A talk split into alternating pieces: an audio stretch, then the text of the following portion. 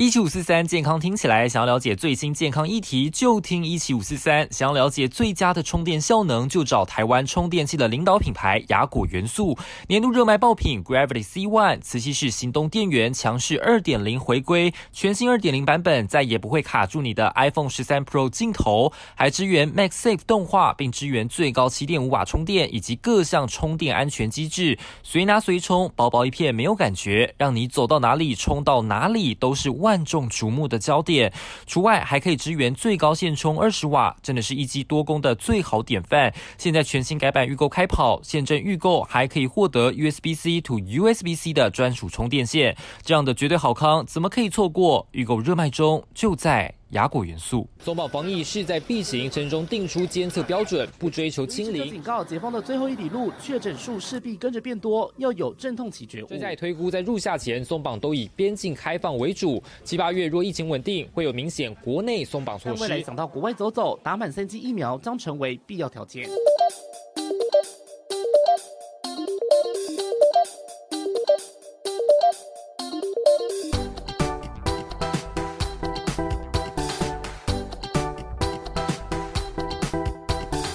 七五四三，我子凡。嗨，我是坤庆。好，我们今天再度邀请到了台安医院的心脏内科医师，也就是心导管室的主任林威文主任。耶，主任跟大家打个招呼。好，坤庆好，子凡好，各位线上听众大家好。哇，主任今天好有精神，好有活力。殊不知，主任也是刚刚接收完采访，然后又赶过来录节目，这样子。主任真的好辛苦，真的不像我，就是刚才睡醒。而且你知道吗？就是啊，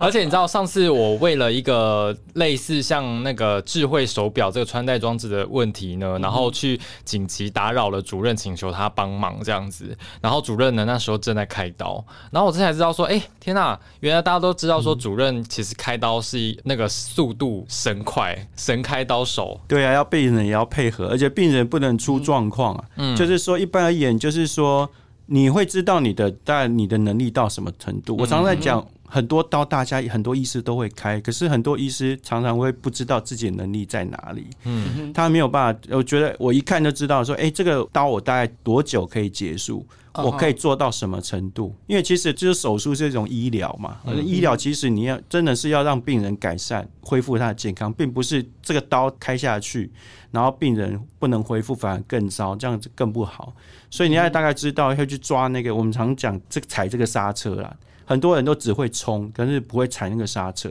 你要知道你的能力在什么程度。其实很多有经验的医师，他到最后训练到他自己一看就知道这个刀我能不能做，我能做到什么程度，能做的话能做到什么程度，那大概要花多少时间？嗯，大概你的时间你就人有经验的话，你就知道我大概什么时候可以停。哦，所以大概多久就要应该要结束啊？半小时内吗？要看基本上是什么刀，像我做心导管手术，如果一看诊断一看说，哎，这可能要放支架，可能放个一支两支，我都可以抓大概三十分钟到四十分钟可以结束。哇，那我都大概可以安排下一台刀什么时候，或者是下一个行程。我觉得这真的好专业哦，因为你看半个小时好像说起来很容易很简单，但是它其实是。另外一个 person 哎，他是就是你要不同的 level 的，就是我没有办法，我们这种一般老百姓没有办法想象，对，完全没办法想象。好，主任在三月底的时候也曾经来过节目当中啊，那那时候是分享这个高血压年轻化的一个议题。那今天主要找这个主任来谈的是这个长新冠的问题，因为其实很多的染疫的民众呢，在后来。呃，其实有出现一些在康复之后呢，就是出现一些心脏方面的一些症状。像有医师就有提到，就是说有高达百分之二十的长新冠的患者，其实他都有心脏不舒服的症状，而且出现了所谓的确诊后的心悸症候群。对，那等下这个部分也会来跟主任好好的来解答一下，究竟怎么会这样子呢？嗯，对。但是因为这一次知道说部长也确诊了嘛，然后后来结果很多人也陆陆续续，像是庄富啊、王必胜、石崇良、市长薛瑞元市长等等。对，都确诊，现在只剩下罗伊军一个人独没有啊，其实还有周志浩，只是不知道为什么他不来开始场。对，那因为就是我们也知道说部长他自己本身有装那个心脏的支架，所以他好像有装过两支，是不是？对对对，所以他解隔之后，他可能有没有什么地方需要特别去留意的？基本上我们都知道，确诊之后啊，再根据研究说，其实可能会增加心血管疾病的风险，跟心律不整、心脏衰竭的风险。嗯，所以之前也有特别一开始的时候，昆清也有提到说，哎，确诊康复之后有所谓的心悸。际症候群，所以那有可能是心律不整。那另外一个就是说，心血管疾病的发生率会大幅的提高。那其实本身部长他。要有装心脏这个支架的话，本身就是有心血管疾病的病史。那这种病史的人，他可能不是只有在装支架那一段的血管是有问题，他可能其他的地方也有可能也有阻塞狭窄的问题。嗯，所以基本上也有可能说，在确诊完要特别注意跟当心，可能会不会有这个在恶化的一个风险，就是支架内是血栓的形成，或者是所谓的新的一个病灶出现，就是血管新的。阻塞出现，嗯，可能需要再放到第三支、升第四支等等。那所以我还是还是要奉劝，就是像部长这一种所谓的高风险族群的人哈，一定要控制好三高。跟媒体有提到，他有一个习惯，就是他是老烟枪啊，对，一定要戒烟，而且还喝酒。对，没有，我是说真的，对对对对，我知道，我没有要酸他，我只是说，就是就是他也是有很多一些参会或什么的，就是会需要到对什么的。将来他是首长，可能也有可能以后会是我们台北市长啊，所以我们就是说，可能还是要注意，就是就是我们在这个这么重要的人物，可能对自己身体的健康还是要注意。所以林医师在这边还是要提醒，如果你本身有可能有心血管疾病的患者，你在确诊康复之后，一定要。特别注意，你也是一个高风险的族群，以后会生成心血管疾病或再次的心血管狭窄的几率又非常高。三高一定要控制好啊！本身就是有一些不良习惯，像是酗酒啊、抽烟啊，一定要改，一定要戒除。这样子才有办法，就是让这个三高影响到我们的血管的部分，还有不良习惯影响到血管部分，能减到最低，减少的心血管疾病发生。嗯，可是这样的话，是不是要定期追踪或监测，也是比较好一点点的？对，通常这种病。人会在我们心脏科门诊一直在追踪，因为他本身有心血管疾病，必须要吃药。那有可能有一些三高的问题，那可能就是要长期在门诊追踪。那门诊追踪是每我们大概每半年、每一年都会抽一个血来看一下他的心血糖啊、血脂啊等等的指数，本想要量量血压等等。那其实他看他是不是有一些症状，有一些胸闷痛的症状、呼吸困难的症状出现，就是很常见的所谓心血管疾病或缺血性心脏病产生的症状。有些症状就赶快检查。像是一些一些压力型的测试，或是运动心电图的检查等等，那甚至有必要可能还要再做到心导管再照一次，看看是不是血管有一些问题等等。因为染疫之后可能会产生所谓的心血管疾病上升之外，另外还有一个血栓的问题也会也会增加。所以可能本身的一个斑块部分可能会不会产生容易产生血栓，不只是这个心肌梗塞，甚至脑中风的风险都会提高。嗯，哦，好可怕啊！主任，我不知道大家有没有注意过，就是说，其实你如果说你很常看陈时中部长的话，其实你会发现说，他其实手掌或者是说像脸部，他很容易泛红跟潮红。是，那这是代表说他可能在心血管的部分其实也比较不好，才会出现的一个。状况对，所以这里还要奉劝，就是子凡跟坤庆，下次去指挥中心问部长，不要问他让他生气的问题。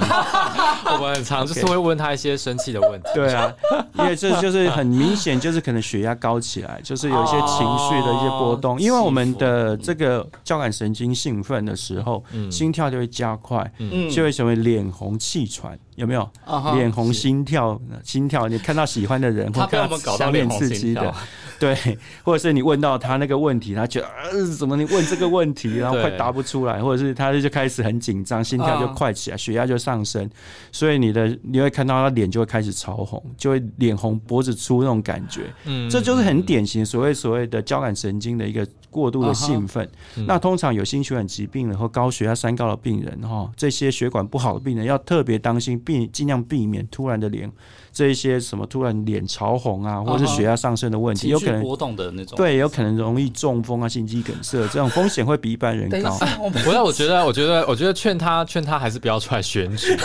因为你知道到时候那个就是选举的场合有多激烈，或者是每天都是多多少人在骂他。你看要慷慨激昂的在那边演说的话，我觉得对他来说好像不是一个很适合的。一然后又有很多政敌会一直在，我们是为了他的健康着想。我这个就不好说。反正说不定他未来的状况怎么样，我们真的是不好说。对，那就是希望还是部长还是早日康复，然后注意好身体自己的健康，因为已经六十八岁了，二十八岁高龄，然后也要赶快回归。对，有问题可以那个找那个主任来好好的看一下门诊。对，是好，进入我们的哈赖精选。哈赖精选。好，哈雷精选呢，主要还是要来问一下医师有关于这个如何去定义长新冠跟是后遗症，因为说实话，现在每一个国家或是每一个地方对于这部分的东西定义好像都有点不太一样。那怎么样才能说定义是染疫后的长新冠？怎么样才是染疫后的后遗症？对，那这部分的话，定义的话要如何去分辨？定义长新冠其实很简单，如果你看全世界的标准。我们大部分都会看 WHO 的标准，嗯，那很多国家有自己的标准，像我们最近有一些学者提出他们的看法跟标准，其实都是尊重的，因为这本身就不是真理。那每一个人他有他的经验，然后有一些专家有他的想法。那其实如果是 WHO 的它的标准的话，就是三个月之内发生，那持续超过两个月。有时会长达一年，那这两个月他的所谓的症状，他是没有办法用很多诊断去解释它的原因，嗯，这样的就符合所谓长新冠。嗯哼，那我们常常会把长新冠跟确诊康复后的后遗症。把它混淆了。对，这里来跟大家再一次再跟大家来讲清楚，什么叫做确诊后康复后的后遗症呢？就是它是一个大的框架，就是你确诊康复了之后，你产生任何不适的症状都是后遗症。嗯，那这些后遗症有的找得出原因，有的找不出原因。当他找不出原因的时候，而且时间够长，就会落入所谓的长新冠。嗯，因为找不出原因。那找出原因又分成两种，第一种就是。他原本控制好了疾病，他复发了，恶化了。对，哦，这个就是一类。另外一种就是原本没有的，或甚至没有到会发病的那个问题的情况下，他因为染疫康复之后，他发生了。嗯，有的人可能就是例如本来就是血糖有一点点高，嗯，有一点高，他染疫康复之后，哎，变糖尿病了。对，对他本来可能就没有糖尿病，他只是血糖有一点高，有这个问题，可能是还不到糖尿病的标准，他后来就恶化了。或者是本来就已经糖尿病了，好，就是我刚刚讲第一个族群，当然糖尿病都已经吃药控制好好的，嗯，那可是呢，染疫康复之后，糖尿病没有办法控制，吃原本的药，血糖也压不下来，这就是原本已经控制好疾病再复发，这是一类，一这一类是本来都没有任何的问题，没有这方面的疾病，然后因为染疫康复之后。这个疾病跑出来了，嗯哼，肯定被确定说啊，那你就是糖尿病哦，就是这种已经被诊断出，也知道它的原因，知道它的病名，这一种就是后遗症的其中的一种。那第三种就刚刚可以提到的说，再怎么检查，他就是很不舒服，会喘啊，胸闷啊，心跳很快啊，都没有心律不整，心脏肺的功能都很好，没有肺炎等等。可是莫名其妙就一直喘，就很奇怪，就运动没有办法运动，连走个楼梯都喘得半死，这样子根本就影响到生活品质。这一种又持续了很久，又过了两个月，我就说这就是长新冠。嗯，对。可是现在是不是很多各种？有出现过临床上有出现过不同的任何的症状都有可能出现，像今天还看到新闻有写说，哎，小朋友好像是有什么指甲有问题，是不是？哦，指甲，嗯，就是好像说他指甲不知道怎么了，嗯哼，然后不管是身体任何部位，好像都可能会出现一些可能因为个人因素啦，就是不同的症状，这个是不是都还在研究当中？其实他啊，新冠康复之后，身体就会产生一个所谓的慢性发炎。一个免疫系统的一个失调的一个状态，嗯，所以我常常在讲这个就可以解释很多的一个所谓长新冠的后遗症，嗯，但很多专家也是认为是这样子，那从头到脚都有可能发生，它就是两个字发炎。哦，脑就脑发炎，就脑雾，哦，脑炎等等，急性期的脑炎。那长新冠有些时候会被认为是脑雾、脑为脑发炎。嗯，心脏就心脏发炎，心肌炎、心血管发炎就心血管疾病会产生。嗯，好，那如果长期的这个所谓肠胃道发炎，就会什么肠漏症，或者是长期的腹泻，这个肠胃肠发炎等等。那不然就是肺发炎。肺就呼吸道发炎，常常会久咳不愈，会有痰。然后另外就是会更严重，就是破坏了肺发炎，破坏肺炎，破坏了肺，产生一个肺纤维化的一个现象。那另外的话，还有一种就是因为免疫系统的反应，造成我们身体产生高凝血的状态，容易产生血块、血栓，所以变成血栓的发生比例的增加。不管是静脉血栓、动脉血栓、肺栓塞等等这些致命的疾病，也会发生，也会增加。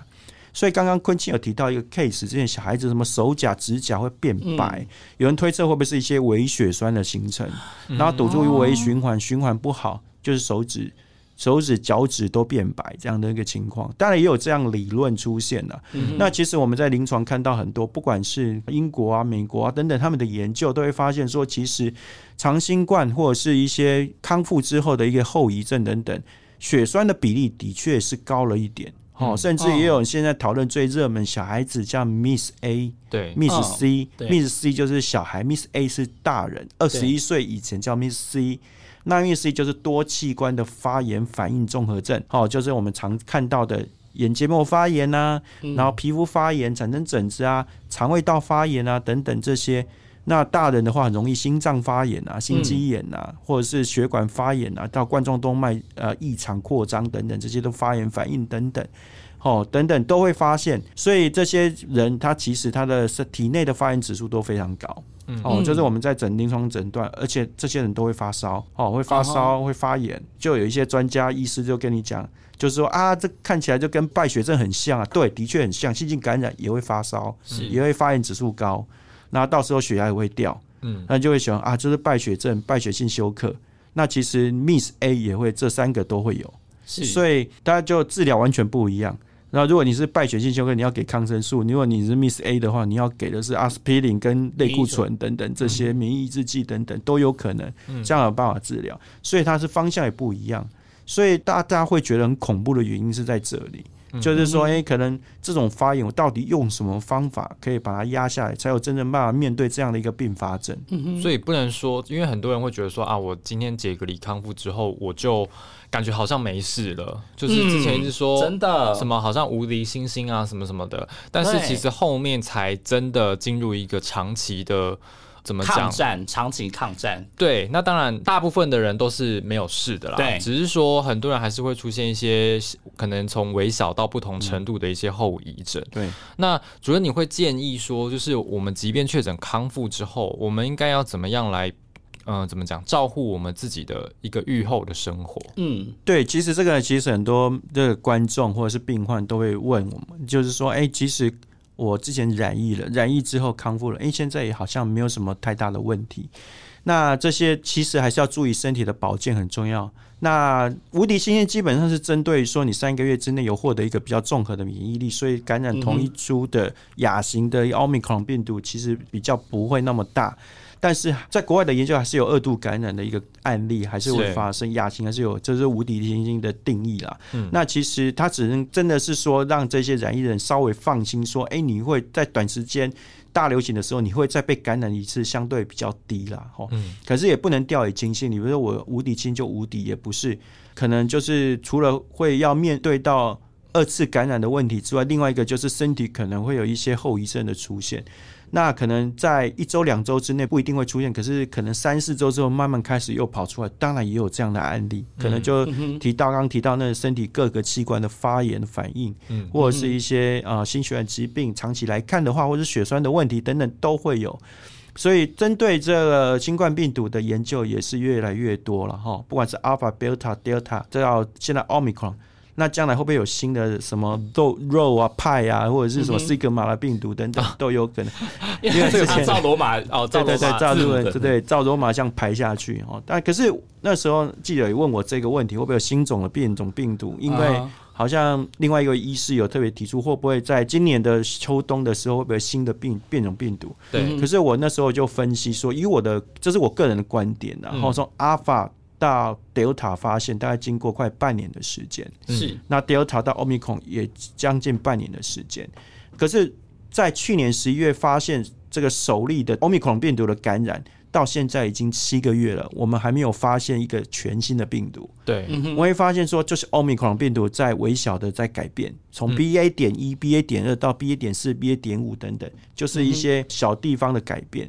可能会不会是奥密克戎病毒其实已经走到比较末期了？其实我们叫陌生，可能会不会是最后一支？它要改变就是微小的改变，当然也有可能啊。所以我们当然现在面对不是全新的病毒，可能我要将来面对是 B。A 点四 B 点五的入侵，这样的病毒，所以我们现在讨论最多是 B 点四 B 点五。啊，将来会不会有新的像 Sigma 或派病毒、肉病毒等等，我们就拭目以待。如果这个时间一直都没有出现的话，我们更相信说，可能将来的病毒就是 R N 病毒的一个突变，可能到现在奥密克戎病毒已经是比较末代了，嗯，可能之后可能就是微小的突变，嗯，那其实这个有好也有不好啦，就是好的部分基本上它不会一个全新的病毒，因为我们不会去面对一个未知的病毒，要重新的做一些研究，疫苗要重新再做，因为其实可能全新的病毒代表它是一个大大改变，就是一个新的东西，所以变成我们的疫苗，我们的研究要重新再做，针对这个新种的变种病毒株来去做相关的研究。那我们对它可能就是都未知，它变得更强还是变得更弱，我们根本不知道。对，嗯，那奥密克戎病毒基基本上是在一个奥密克戎的框架底下，嗯，来去来去看那微小的改变。哈，我觉得至少我们不会太悲观呐。嗯，那因为有一些专家说，B A 点四、B A 点五对肺的攻击会比哦 B A 点一、B A 点更多。对，可是。这是一个所谓的其他的国家一开始是一个仓鼠的试验，就发生说，哎，它其实对攻击肺的细胞还蛮多的，不像是奥密克戎的 BA 点 one、BA 点 two 专门针对上呼吸道的部分，所以很多人都只是轻症而已，嗯，就是感冒的症状明显，那不会肺炎那么严重。对，可是如果是 BA 点四、BA 点五它攻击肺的话，肺炎可能会增加，死亡率会上升，这是理论。可是我们一看现在的像是南非，它已经有大部分。好，或者是欧洲的葡萄牙，百分之八十七 percent 都是 BA 点四、BA 点五，美国也超过百分之十都是 BA 点四点五的感染。嗯，可是他们的死亡率并没有增加。嗯，所以我们在想说，其实有可能会不像一般的感冒，可能会比较重，比 BA 点一、BA 点更重症，但是好像也没有那么你想的那么严重。当然，中间有一些原因还是可以探讨，会不会是很多人都染疫了，都得过 BA 点一点二，对 BA 点四点五会不会有一些？或多或少一些保护力，嗯，无敌星星失效没有错，但是它的威力还是有的，嗯，不会让你完全不会感染，但是你被染上的你严重的程度可能不会那么严重，嗯。嗯，哦，所以也有一些专家认为说，哎，你感染你再次的感染，二次感染，它的症状就不会那么严重，所以说实在，我们真的不怕感染，嗯，怕感染变重症而已，对，因为你感染，你顶多就是你当做一个感冒。就不小心我染了，然后我就觉得好累啊，一直咳嗽。那我再回家休息一个礼拜就好了，隔离一个礼拜出来就又是瓦连。可是如果你今天必须要送医院，可能你可能就呼吸衰竭，可能插管，可能器官都会受损。就算将来你好了，活下来了，你也可能产生比较严重的后遗症，会影响到你一辈子等等。所以中重症是我们医生比较注意的，死亡率等等比较容易被讨论。我不会去看说今天的确诊案例多少多少多少。那是看一个趋势，它吉利吉利，其实那不一定，也不一定准确，就是看一个大概，就是疫情的一个走向而已。对，像我们我们拉拉回来，就是讲这个长新冠后遗症的部分哦，因为呃，刚刚有提到，就是说很多人在染疫康复之后，其实出现很多心脏方面的症状嘛。那主任在临床上面的观察，确实是这样吗？对，其实很多临床上的症状，尤其有些病人会胸闷啊，喘不过气来。那长新冠的话，据研究统计，最常见是疲倦，大概占六成到七成左右。嗯，那其次就是什么全身肌肉酸痛啊，或者是骨头酸酸痛等等。那呼吸喘也是很大宗，大概三分之一左右，三三十 percent 以上。所以很多病人会喘，包括了一些呼吸道症状，咳嗽啊，有痰等等。哦，常常会觉得呃不太舒服，就是很容易喘咳嗽这样子。那其实病人都有一个特征，就是他只要动起来就很喘，就是要运动就很喘。嗯，那坐着又看起来还好。我们第一个会想说，如果动了会喘，会不会跟气喘有关？会不会是有心脏方面的的疾病？啊，当然有比较有名的胸腔科医师在也有特别提到说，染疫之后容易诱发气喘，或者是会产生以前没有气喘，现在会有气喘。嗯，这个当然也是一个理论了哦。那在心脏的部分来看的话，我们会在想会不会是有心脏发炎，嗯，或者是一个持续性的发炎。当然，我们一直看到、听到心肌炎，心肌好像很恐怖。心肌炎是这样，心肌炎其实搞不好你都得过心肌炎，你不知道啊？真的吗？对，身体都很容易发炎，任何地方都会发炎，心脏也不例外，也会发炎，只是它很轻微跟严重而已。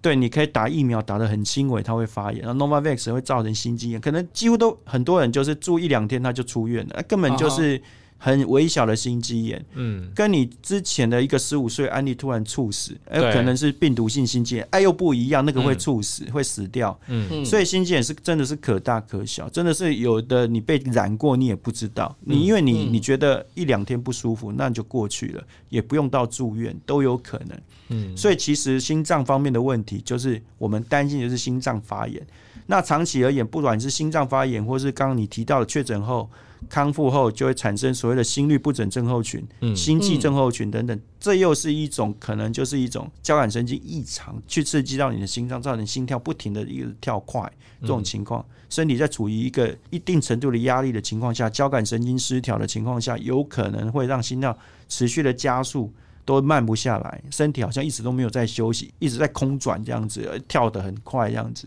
所以会人就会很不舒服，因为跳快也会造成喘。你心跳跳快的时候，你试试看，你跳很快的时候，你会觉得好像呼吸不太顺，就像跑跑步跑一段时间，对，心脏跑步就是喘跟心跳快嘛，就是会喘不过气来，这种感觉是一直同时出现的，嗯，当然也有可能。所以其实我们现在看到临床上很多有这样的心悸的症候群的症状还不少，嗯，那心脏症状还蛮多的，很多是喘。那我们会先排除肺的原因，会不会真的是气喘？还是也有潜藏性的一些肺炎还没有被治疗好等等，那 X 光看起来大部分都是干净的，就是没有肺炎、没有肺发炎、没有肺纤维化，它就是就是找不到原因。如果它时间拉的够久，超过两个月，那就是长新冠。嗯，我觉得很多人可能跟我一样没有什么概念，就是说，哎，我们怎么样叫做心跳？到了一个异常的一个状况，那它持续多久？可能我就真的需要赶快就医，这样。对，这个很重要。这个就是民众最想问的一个问题：说我的心跳到底要快到什么时候？我要特别要提高警觉，或者是就其实很明显，第一点就是林医师交代，就是跳的你不舒服，嗯，你就很容易感觉到它的存在，因为基本上心脏在跳的时候，你不会有什么太大感觉。如果你有感觉，你这一辈子会疯掉。你就每天嘣嘣嘣，每天你就在嘣嘣嘣，一一分钟在六七十下都一直在嘣嘣嘣嘣。就是第一个，我们心脏的跳动，我们应该是不会有太大的感觉，或是我们已经适应它，不会有特别去注意到它。当你注意到你的心跳跳的时候，它就是有可能有问题要。提高警觉的时候，就是心悸、心跳不规则、漏拍、跳的心慌慌的那种感觉，然后跳得很快，好像心跳从嘴巴跳出来那种感觉，嗯，那一种。那第二个是我教大家是可以量一下脉搏，注意一下自记录一下自己的心跳。那正常的心跳，常常医生会跟你讲六十到一百都正常了。嗯，可是我其实这是一个很笼统的一个回答，是。大部分就是跟自己来比较，因为有些人他先天心跳的比较快，像林医师平均都是九十下，对。对，就是比较快。那我如果今天都跳大概九十五下、九十六下，你会不觉得是还好而已？如果你今天跳一百二、一百三，那就不对了。对，或者是你本身像昆清，他可能心跳慢一点，可能就六七十下。啊，今天怎么都一直八九十下？啊，林医师有时候一百下以下都正常，那我应该是正常。嗯，可是我觉得你还是要提高点，因为你平常的平均静止的休息状态的心跳都是六七十下，现在都八九十下，这有时是偏快了。嗯，跟自己来比较。虽然都是还是在正常可以接受的范围之内，但是如果跟自己以前的心跳来比较，哎，这就是一直偏快，而且都是一直在快当中，甚至有人会快到说半夜没有办法休息，因为半夜的时候我们应该是要冷机的时候，就是整个机器要关掉的时候，嗯，当你的代谢变慢的时候。下来的时候，因为你身体的活动代谢机能都会变小，你没有在活动，的肌肉也在休息，所以你的身体不需要能量，所以你的代谢会下降。下降的时候，你的心脏的能量会下降，所以心跳就会跳慢，因为心跳也要休息。这时候心跳该慢的时候没有慢，它反而一直还是维持的很快的跳动，那代表就不太正常。嗯嗯，对，最常见的感觉维持了很久，这样子。对，一直都处在一种好像就是，对我们其实我们身体会一直脸红心跳，就是我们有一个感官的刺激，有一个交感的刺激，让你的心跳一直都维持在高档，让你人可以很有精神。维持一个一定能量供应的是物于匮乏的情况下，让你脑部的运作很好，所以人是可以专心或是很尽全力在做某些事情的时候，这时候心跳要快，没有错。嗯，但是你在睡觉的时候是 到睡觉前都还你就要神游，你就是要整个让整个身体休息，就是这时候不需要跳那么快，它还跳很快，那就是有问题，有问题。嗯，所以大家回去真的是要好好的量一下自己的心跳跟脉搏，对，而且是要跟自己比哦，不是跟别人比，就是你要跟自己比，然后觉得说跟之前的状况，这应该也是要养平常养成的一个习惯吧，就是你平常要有记录自己那个心跳。这种手环的话，就可以随时记录。长者啦，长者可能平常固定有在量血压。是我不是长者，我也是有在戴这种啊 运动手环啊。啊，另外还是要提醒大家，就是说不，如果你是轻症患者的话，因为现在百分之九十九点多，嗯，都是轻症嘛，或者是无症状。但是研究上面好像显示说，其实也是会产生像是心脏方面的后遗症哦。好像是在美国的这个神经病学会年会的上面就有就是做过研究，说康复后会有确诊者出现所谓的端坐性心搏过速症，这个跟那个心跳加速有什么不一样吗？端坐性叫做我们叫做姿势变换造成直立型的心搏过速，在生主治医师的时候写过一篇这样的文章。对，那其实我们有研，那时候我有研究过，它是一个很特别的疾病哦，很多很容易被忽略掉，其实不会太少见。美国人比较多，台湾人真的比较少。他就是很奇怪，你就是当你他坐起来的时候，心跳砰砰砰砰都跳得非常快。它有一定的定义，就是大概你坐起来的时候，它心跳的本来可能八九十会跳到一百四、一百五。为什么要特别坐起来的时候？因为它姿势变换的时候，有可能牵扯到一些很复杂的一个神经的反应，哦，交感神经的反应，造成你的心跳异常的加快。嗯嗯嗯。那这样的一个异常加快，就是一种我们的交感神经跟副交感神经的调控的失常的问题。你也常常会听到医生跟你讲，啊，你交感神经失调，不要以为医生乱讲，或者是在敷衍你，不是真的有这个病。那交感神经失调就是我们心脏其实它是受到两个系统去控制，一种是交感神经，一个叫副交感神经。就像你会开车，交感神经就是油门，副交感神经就是刹车。心跳它就是有所谓的调控，你该跳快的时候，油门就踩下去，交感神经兴奋了就跳快。刚才要慢下来休息的时候，副交感就踩下去，刹车就踩下去，它就开始变慢。嗯，所以当你踩油门跟刹车踩乱踩一通的时候，它的心跳忽快忽慢，到底该快的时候不够快，该慢的时候又慢不下来，这时候就会产生所谓的心跳就不太正常，就异常，就会所谓忽快忽慢。这种我们常常就是说，它是交感神经失调的问题。这自律神经失调的问题，所以这样的失调的问题，的确它是发生在所谓的姿势的变换的时候，突然坐起来之后，都啪，突然跳的很快，不小心就踩下去，那个油门很用力把它踩下去，然后心跳就突然。爆起来就会突然飙升这样子，嗯，不是你真的看到什么刺激、感官刺激的东西让你变得很快，反而是一个姿势的变化就让你变得很快。那的确就是比较异常，因为我们一天当中我们姿势变换的一个时间频率是非常长，它就一直在那里突然就快，突然就快，突然就快，那完全就影响到那生活，他根本就没有办法生活了，对。所以这种病其实还蛮困扰的，虽然它不会致命，但是它会造成严重的生活品质的一个影响。对，那美国就是这个他们的研究上面就是发现有三十九名的确诊个案呢，那他们有出现这样子的一个症状，而且除了一个人之外，其他的人全部在确诊的时候都是轻症的患者。那只是说，我们可以说他是因为病毒攻击他的所谓的刚刚提到的交感神经或副交感神经，还是说神经系统，然后引起这样子的症状？其实机转众说纷纭呐，可是现在没有一个定论。我们看到一些他们发表这些研究，都是观察到了一个现。象，那其实很多研究都这样，我们观察到有这个问题，但我们尝试着去用学理的方式去解释它为什么会这样，才有办法针对它来去做治疗。就是我们把这个病态链把它打断，一个机转把它打断掉，它就不会发生。可是有很多我们是没有办法解释的东西，就是观察到了一个结果。对，那它为什么会这样？或许是病毒攻击你的交感神经副交感引起失调，当然也有可能啊。但有可能是不是因为呃身体在一个慢性发炎状态，是承受一定程度的压力，造成一个交感神经失调。我们也常常在看到很多疾病的患者、重病的患者，心跳不是很稳定，会忽快忽慢，也是因为交感神经失调造成。就是身体就处在一定程度的压力，就会造成交感神经异常的，也就调控的问题。但都这个都是有可能的，没有一个定论呢。很多确诊者到最后要怎么治疗，他的真正的基准是什么？其实还是要时间呐。慢慢的去研究它，COVID 的病毒到现在大概两年多的时间，很多事情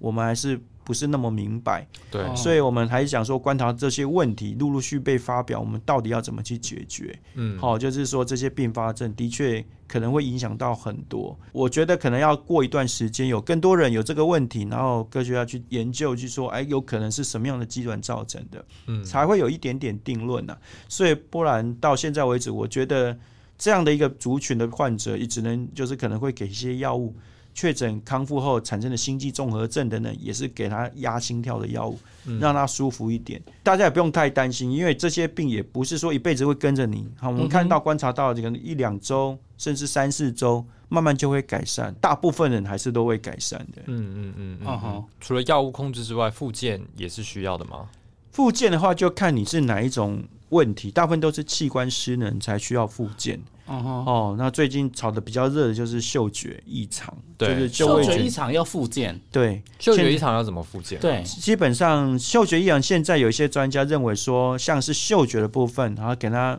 闻不同的东西，气味比较强烈的讯，就增强他的一个所谓脑部的一个大脑对这个嗅觉的讯号的刺激。嗯嗯嗯。哦，因为他们可能认为嗅觉异常是因为新冠病毒感染之后攻击到你的脑部的一个皮质嗅觉区的皮质。嗯，然后造成一个神经元的破坏等等。那通常有一些是可逆，有些不可逆。然后也有一些研究来去看说，其实大脑在嗅觉区的部分，有一些人是萎缩的。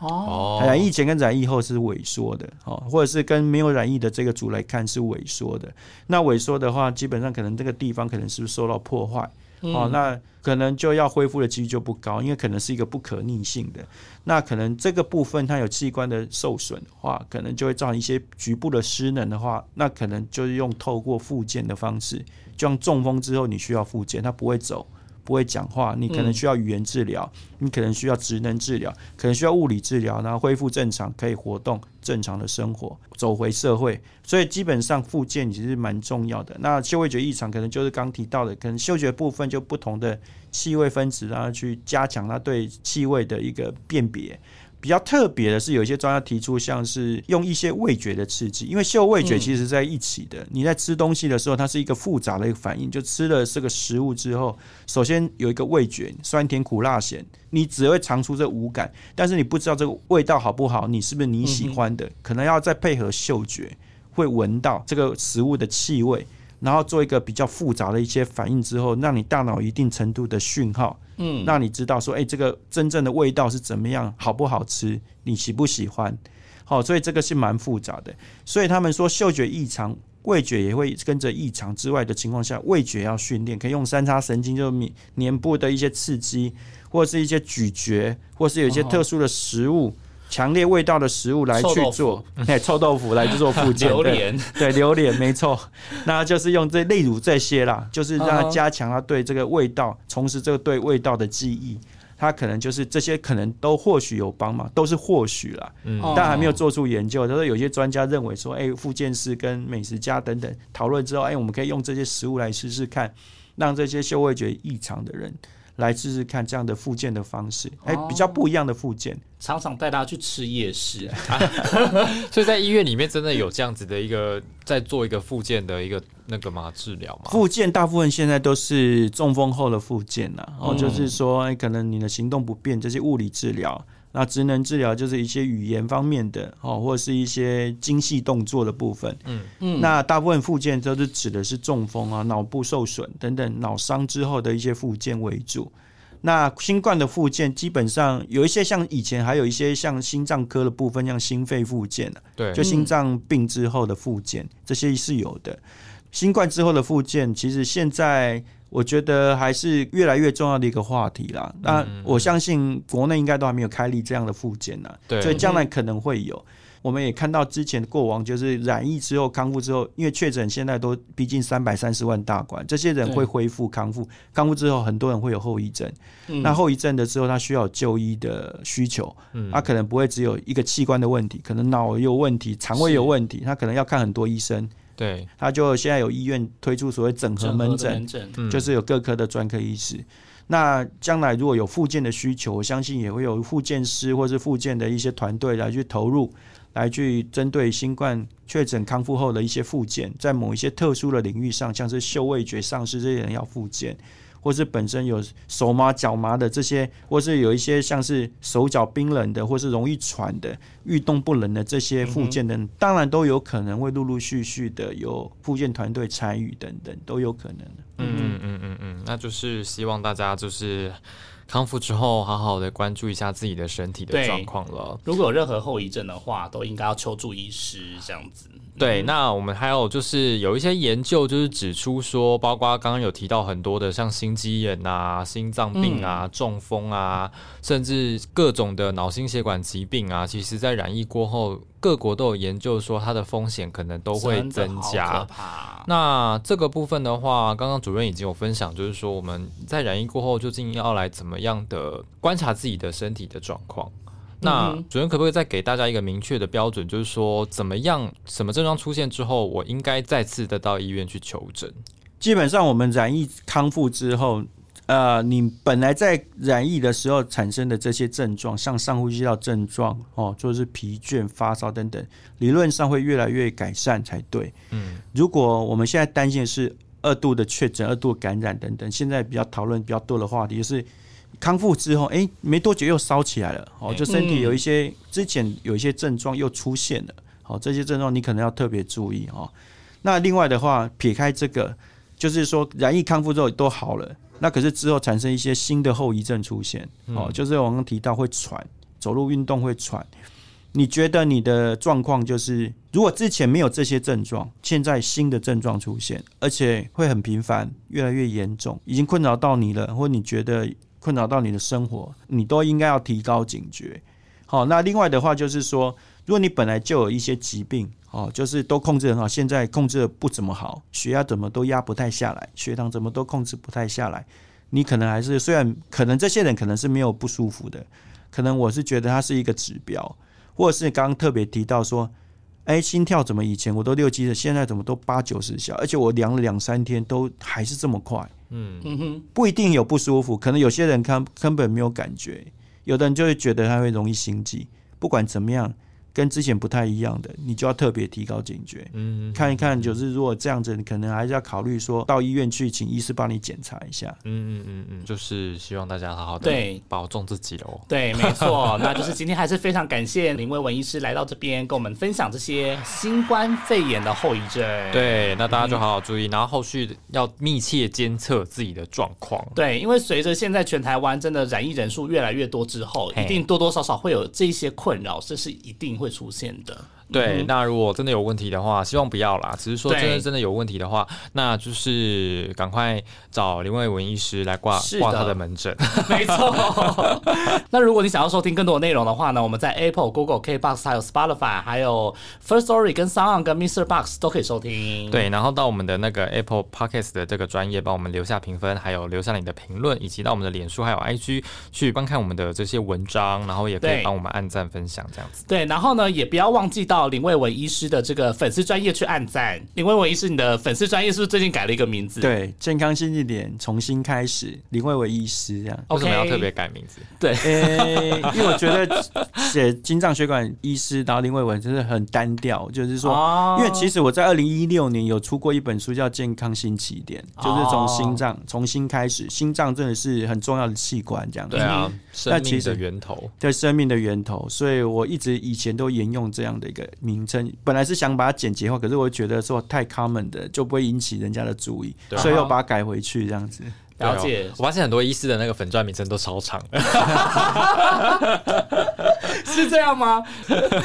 那真的要就是好好的支持一下我们的林文文医师的粉丝专业健康新起点，哎，然后也要关注我们的一七五四三。对，好，那就这样子喽，拜拜，好，拜拜，拜拜。